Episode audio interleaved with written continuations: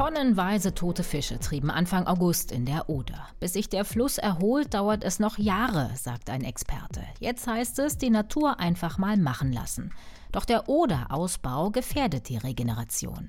Das ist unser Thema heute in dieser Ausgabe von Wieder was gelernt, dem NTV-Podcast. Sie finden uns in der NTV-App und überall, wo es gute Podcasts gibt. Auf AudioNow, Apple Podcasts oder Spotify unter anderem. Abonnieren Sie uns, dann verpassen Sie keine Ausgabe. Ich bin Caroline Amme. Heute ist Mittwoch, der 7. September. Willkommen. Helfer schaufeln massenhaft tote Fische in Eimer und Mülltonnen. Ganze Teppiche verendeter Tiere treiben auf dem Wasser.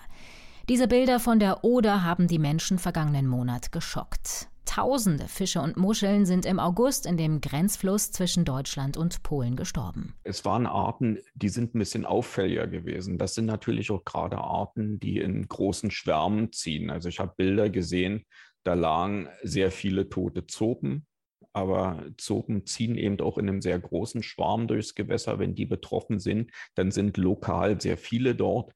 Insgesamt wirkt das Gift so, dass man nicht den Eindruck hat, dass nur bestimmte Arten betroffen sind, sondern alle Arten, die sich im Ufer und im Strom dann entsprechend aufhalten. Das war Christian Wolter. Er ist Fischökologe am Leibniz Institut für Gewässerökologie und Binnenfischerei. Das Institut hat inzwischen auch herausgefunden, was die Ursache ist für die große Umweltkatastrophe. Ausgelöst wurde sie durch eine massive Salzeinleitung. Der Salzgehalt im Oderwasser ist dadurch gestiegen. Damit ist es einer Brackwasseralge möglich geworden, eine Algenblüte zu bilden. Die Alge Prymnesium parvum, um die es da geht, die hat einen Lebensbereich von 2 bis 30 Promille Salzgehalt, also sie ist da auch sehr euryhalin aber Süßwasser hat normalerweise weniger als ein Promille Salzgehalt, sodass wir hier in der Aufsalzung der Oder eine unmittelbare Ursache dafür sehen können, dass ausgerechnet eine Brackwasseralge zu einer Massenentwicklung gekommen ist. Und diese Brackwasseralge, unglücklicherweise, nicht alle Algen produzieren Toxine.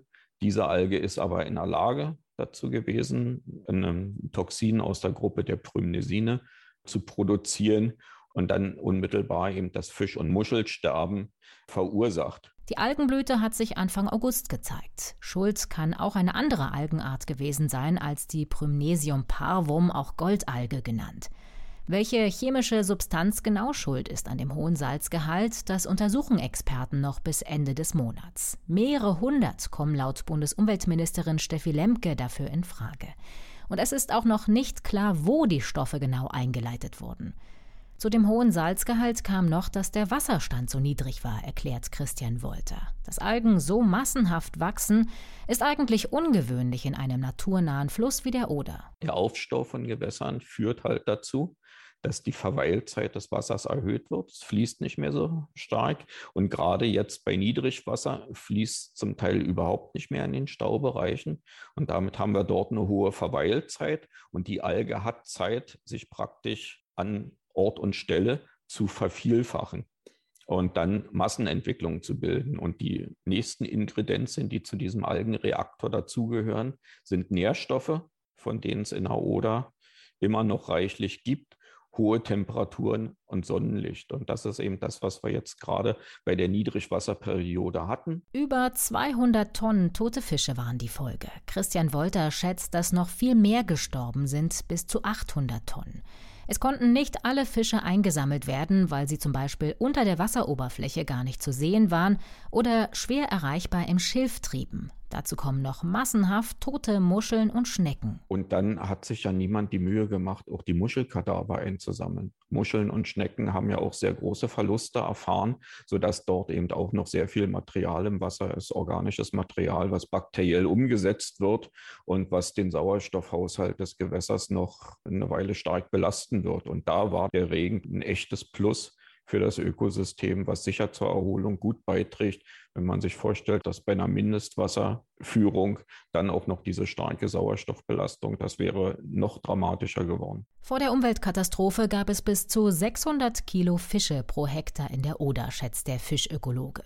Darunter viele Arten, die dort einzigartig waren, wie der baltische Goldsteinbeißer zum Beispiel.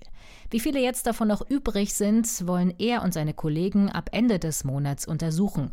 wenn sich der Sauerstoffhaushalt im Wasser wieder stabilisiert hat.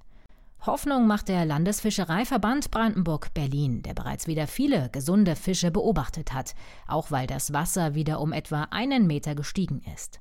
Bis sich die Tierwelt in der Oder wieder komplett regeneriert hat, wird es aber noch mehrere Jahre dauern. Bis zu drei Jahre brauchen die Fische, mindestens fünf die Muscheln, sagt Christian Wolter. Eingreifen muss der Mensch da nicht. Wir wissen, dass viele Fische überlebt haben, die auch ein hohes Reproduktionspotenzial haben, sodass der Fischbestand aus eigener Kraft ein sehr hohes Rekrutierungspotenzial hat und sich sehr schnell erholen kann.